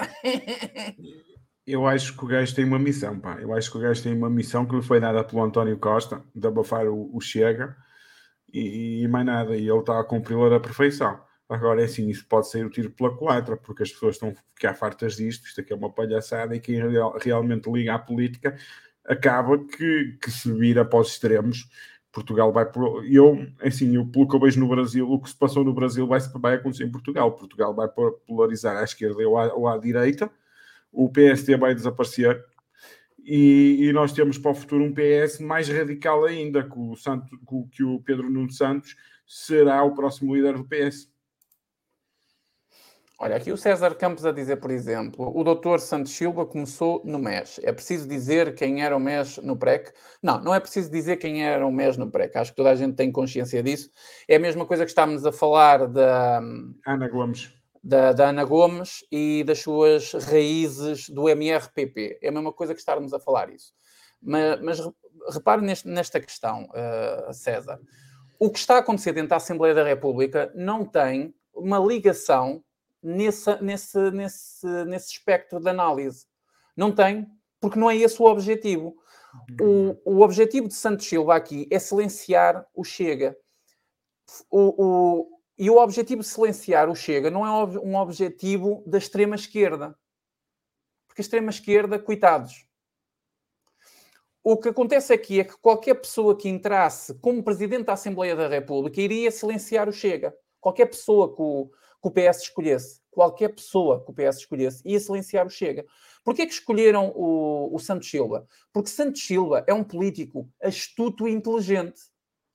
Muito mais inteligente do que Ferro Rodrigues. Oh, mas, por amor de Deus, até estamos a ofender Santos Silva. Vocês têm que perceber e têm que dar um mérito. Um, e isto é importante, que é não desvalorizar os, os inimigos na, no que diz respeito a, ao nível académico deles. Como académico, Santos Silva é uma pessoa muito mais intelectualmente preparada para confrontar o André Ventura do que Ferro Rodrigues. E do e aparentemente, e aparentemente, e aparentemente, até o próprio António Costa não é, isto é aparentemente, pelo que nós conseguimos ver, até o próprio António Costa não é academicamente, intelectualmente tão bem preparado como o próprio André Ventura. Mas Santos Silva é. Santos Silva tem essa preparação. Independentemente se fosse Santos Silva ou outro nome qualquer a ser escolhido para estar a presidir a Assembleia, a Assembleia da República, o objetivo era silenciar o Chega. E isso está a ser feito de uma maneira muito inteligente, porque reparem, ninguém levanta o tom de voz a Santos Silva e ele está constantemente a censurar um partido constantemente a censurar um partido. Nem Tribunal Constitucional. Entendem? Então, aqui, para mim, na minha opinião, vocês podem ter uma percepção política diferente, mas na minha opinião, não me interessa se Santos Silva está, está nas suas raízes colado à extrema esquerda ou não. Até porque isso não é importante. Até porque eu acho, Miguel, que o próximo Presidente da República já está feito. O próximo Presidente da República é o Capitão Eagle. O Sérgio está aqui a dizer, Miguel, desculpe, mas estou nas tintas para o académico. Académicos, tiranetes, estou fartinho. Pois, está o César fartinho, estou eu fartinho, está o Nuno fartinho, e estão estas 170 pessoas que estão aqui, estão fartinhas dos académicos. Mas uma coisa é ser um académico preparado para debater intelectualmente. Outra coisa não é. Porque acha que o bronco do Ferro Rodrigues ia aguentar um, um o, o grupo parlamentar do Chega com 12 pessoas da maneira como ele está? Não. O bronco do, do Ferro Rodrigues ia meter o pé na argola. Ou, como se costuma dizer, ia meter água. E ao meter água, ia dar espaço de manobra ao Chega de conseguir, sei lá, fazer-se de vítima, sair bem na figura, na fotografia, conseguir tirar alguma vantagem no, no, no Tribunal Constitucional. E foi decidido que o Ferro Rodrigues tinha que sair depois daquela situação que se passou lá em Lisboa, que ele foi quase agredido. Atenção, ah, lembras-te disso? De quem? Do Ferro Rodrigues, que foi quase agredido. Ah, sim, sim, sim, sim, sim, sim, sim, sim, sim. Pensei que estavas a falar de Santos Silva. Eu não, não, não, o Ferro Rodrigues. Foi decidido que o Ferro Rodrigues ia sair a partir dali. O Ferro Rodrigues, a partir daquele momento, tinha que sair. Pessoal, eu já vos disse, os, os, socialistas são uns cagões, bem meia dúzia de pessoas para a rua, eles cagam-se todos. É tão simples yeah. quanto isso. Se meter yeah. 20 mil pessoas na rua, como o Rui Fonseca e Silva meteu em Madrid, foram 20 mil que ele meteu, não foi? Foi. Se meter 20 mil pessoas na rua, o governo cai, nem é preciso tanto, basta meter aí umas 15 mil, 10 mil. Eles são os cagões. Se fossem então, 5 mil pessoas às ruas, eu já ficava contente. Eh, o socialismo cai. Basta meter 5 mil pessoas em frente à Assembleia da República, aquela merda vai toda com caraças, cai tudo. É, é tão simples é quanto isso. O Marcelo, no dia a seguir, não tem outra hipótese senão fechar o, fechar o Parlamento e convocar novas eleições. 5 mil pessoas. Sim. Bom. Mais não, alguma coisa? Também não tinhas. Não tinhas uh não tinhas, não tinhas presidente da, da, da, da República para dissolver o Parlamento. Só se ele fosse, só se, só se ele fosse pressionado pela imprensa. Olha uma coisa, tu quando, quando metes 5 mil pessoas aqui em Portugal em frente ao Parlamento, quer dizer que muitas mais são descontentes. 5 mil mas, eram. Mas é assim, se 5 mil pessoas fossem à rua, acredita que hum, não serviam para Marcelo Rebelo Souza se temer. Acredita. Marcelo Rebelo Souza só se vai temer quando a imprensa se virá contra ele. Isto não vai acontecer. Então pronto. Para já Marcelo Rebelo Souza vai fazer tudo como está a fazer. O Marcelo sempre foi o queridinho da imprensa, mais que ninguém. Desde sempre. Desde sempre. Ele foi eleito pela imprensa. O Marcelo não fez campanha nem de uma nem de outra. Ele foi eleito uhum. pela imprensa. É para ver como é que nós somos patos.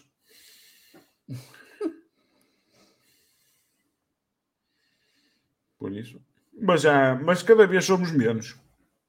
Cada vez somos deixa-me menos. Aqui, deixa-me aqui usar esta, esta aqui. Eu não sou, não sou. Eu não sou de Chega, nem sou militante, nem, nem nada do género. Aliás, aliás, eu não sou militante de nada. Uh, mas este tipo de pensamento do Carlos ele é muito comum e eu quero, quero dizer aqui algo sobre este tipo de pensamento. Eu penso que o Chega foi pensado para fazer um pouco de barulho para distrair o pessoal, porque vendo bem as coisas são mais do mesmo. Bom, uh, eu não sei se o Chega foi pensado uh, para, para, para distrair o pessoal, mas eu sei que o Chega, ele Bom, ele, ele, pode, ele pode ter muitos defeitos e tem muitos defeitos como partido político, sim, é verdade. Foi um partido que sofreu um, um, efeito que nenhum partido sofreu, que foi o seu crescimento. Portanto, se nós tivéssemos na história algum partido que crescesse tanto, tão rápido como o Chega, nós podíamos ter aqui algo para analisar e, e, e comparar. Mas como nós não temos, então cerramos ao Chega. Mas há que reparar numa coisa, Carlos. Eu só quero fazer esta pergunta. O Chega apresentou 501 propostas no Parlamento. Tenho duas perguntas para si. O Carlos, sabe, o Carlos conhece alguma dessas propostas? Segunda pergunta. Sabe quantas propostas passaram? É só estas perguntas que lhe faço. E também convido a refletir que o Chega seja mais do mesmo ou não seja, se veio para fazer barulho, se não veio, isso pode ser discutido e cada um tem as suas opiniões. Eu não vou estar aqui a mudar opiniões. Mas há uma coisa que são os factos. E nós, sobre os factos, nós temos que ser muito sérios. O Chega apresentou 501 propostas.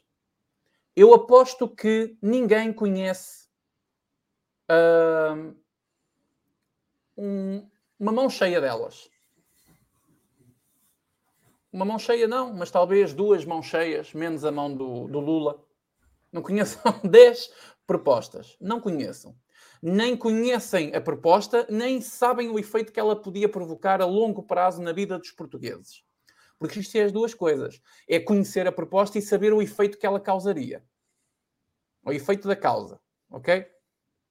Essa, é, é, estas são duas questões. Depois a outra questão, acho que, acho que toda a gente respondeu aí, que é a questão quantas passaram passaram zero.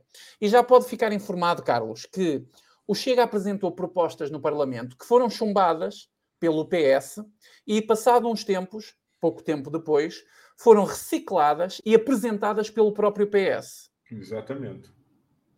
Ok? Então, se é mais do mesmo ou se veio para fazer barulho, isso eu não sei.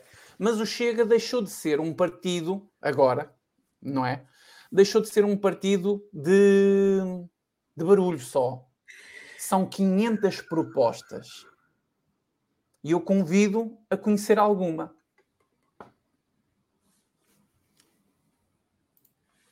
Oh, Miguel, temos que fazer aquilo do. Ah, sim, sim.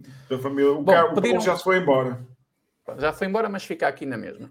Pediram há pouco para fazer aqui um bocadinho de propaganda a uma associação que eu já falei algumas vezes, mas que é sempre um gosto falar deles, que é a Associação Família Conservadora. Está uh, aí o site, está a passar aqui em rodapé, cá em baixo. Vocês podem ver aí em rodapé www.familiaconservadora.pt Ok? Visitem. Quem tiver problemas, até com os miúdos na escola, por causa desta, destas novas tendências LGBTs e, e da disciplina de, de cidadania e desenvolvimento, e muitas pessoas não sabem como reagir, não sabem o que fazer. Esta é uma das associações que vos pode ajudar. Ok? Que vos podem ajudar, já que estou a falar no plural. Portanto, visitem a associação. É um site simples, tem lá os contactos, vocês podem fazer parte da associação também para apoiar.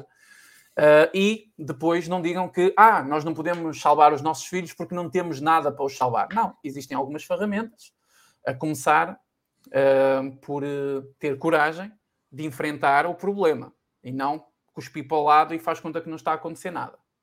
Essa é a primeira, é ter consciência da realidade. A segunda é conhecer a lei e como nós nos podemos refugiar nela e na Constituição. Ok?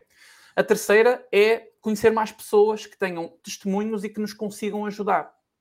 E nós também, de uma forma uh, quase, digamos, quase em simultâneo, também ajudar outros. Portanto, uma desses métodos está aqui embaixo. É visitarem a, a Associação Família Conservadora. O site está aí. Também podem ir ao Facebook e escrever Associação Família Conservadora, também vão encontrar mas www.familiaconservadora.pt podem encontrar mais informações, ok? E obrigado, Nuno, por uh, me informar.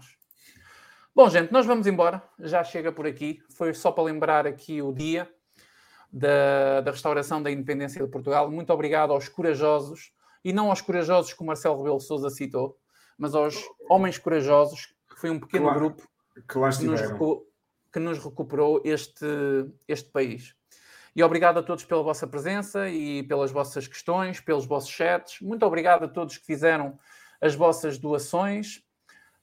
Está aqui um, um, um, comentário. Não, é aqui este. Está aqui um, um comentário. Pois, este aqui foi o Paulo que pediu. Está aí a Associação Família Conservadora.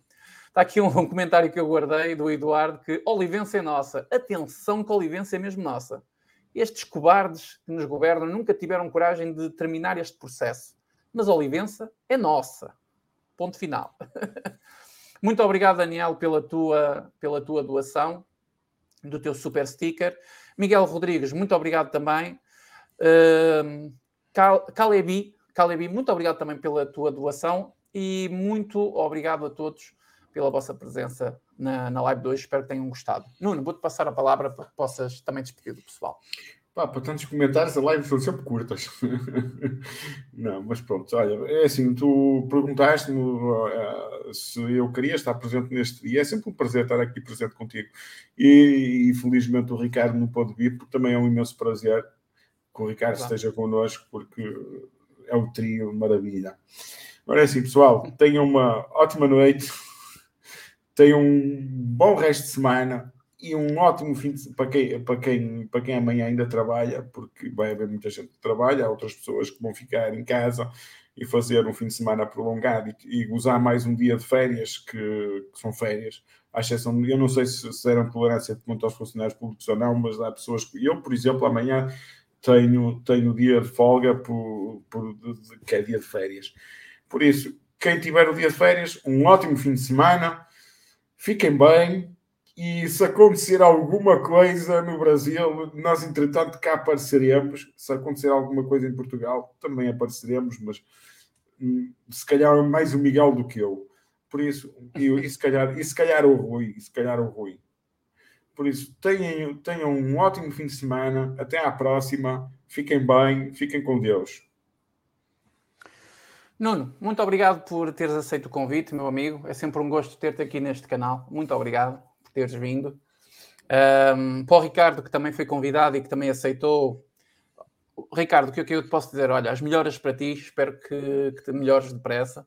E a vocês todos que estão aqui na, nos comentários, muito obrigado pelos vossos comentários. E já sabem, viva Portugal, viva o nosso país. E, um, amanhã sai um vídeo meu uh, bastante. É um vídeo simples, mas que prova mais uma vez, lá estou eu a insistir, na, na, capacidade que a comunicação social tem de tentar manipular as pessoas. Foi uma coisa que eu achei muito engraçada. Vocês podem ver amanhã. Acho que o vídeo sai às 11 horas, está bem? Entretanto, o, uh, o programa com o Rui, o contraponto, esta semana, não sei se vai ser possível amanhã. Eu penso que não, já estamos muito em cima do tempo. Mas esta semana também foi complicada para o Rui, porque além de ele estar ocupado uh, na, pronto, nas coisas dele, uh, profissionalmente, também teve a, a manifestação da habeas corpus, portanto absorveu muito, muito, muito tempo do Rui, mas em breve nós voltaremos. E é como uh, Nuno disse: se acontecer alguma coisa no Brasil, nós cá estaremos, e em Portugal também cá estaremos, com certeza, pelo menos para já. Obrigado a todos que estão aqui. Vejo aqui o Carlos, a Maria, o Hugo C, que é meu membro, o César Campos também, o Márcio, o Pedro Passos Coelho. Pedro Passos Coelho é, um... é muito bom. Eu votava Mas... nele. Eu votava é... nele. É, eu também, sempre votei nele. o Dom Manuel, o Portugal às direitas, muito obrigado. O Araújo, mais, mais, mais, mais, mais. O colega, o colega, tá bom, o colega. O uh, senhor António de Oliveira Salazar, muito obrigado pela sua uh, presença. o Arêncio Travadura também está aqui a dizer Portugal é nosso, Portugal é nosso, com certeza. O, o Empire, o Amar, Amarlo, a Maria Seguro, mais, enfim, está aqui muita Mendes, gente. Muita Exatamente, gente. Está, muito está aqui obrigado a todos. muito obrigado pela vossa presença e um, ensinem aos vossos filhos a importância deste feriado ok? Esta, isto também faz parte da nossa luta, está bem? Ensinem a importância deste feriado, mostrem este pequeno vídeo, vão fazendo pausas e explicando o vídeo que eu mostrei ao início sobre o momento histórico, mostrem, expliquem, porque isto faz parte. Porque na escola os miúdos pouco tempo perdem a falar disto. E é muito importante que eles percebam isto, ok? Façam sempre um trabalho com os vossos filhos depois deles chegarem da escola. Porque é lá que está, que está a acontecer uma da, das partes mais importantes desta batalha. É com os vossos filhos na escola, ok? Beijinhos a todos, beijinhos a todas e abraços a todos. Este canal está a ficar assim muito. A todos, a todos. e, e, muito na igualdade, não é? A todos e a todos. Encontramos-nos uh, em breve. Nuno, muito obrigado, meu amigo. Até à próxima. Até à próxima. Vou-vos deixar com, com o hino da carta novamente e para nos despedirmos. Até à próxima. Obrigado a todos. Boa noite.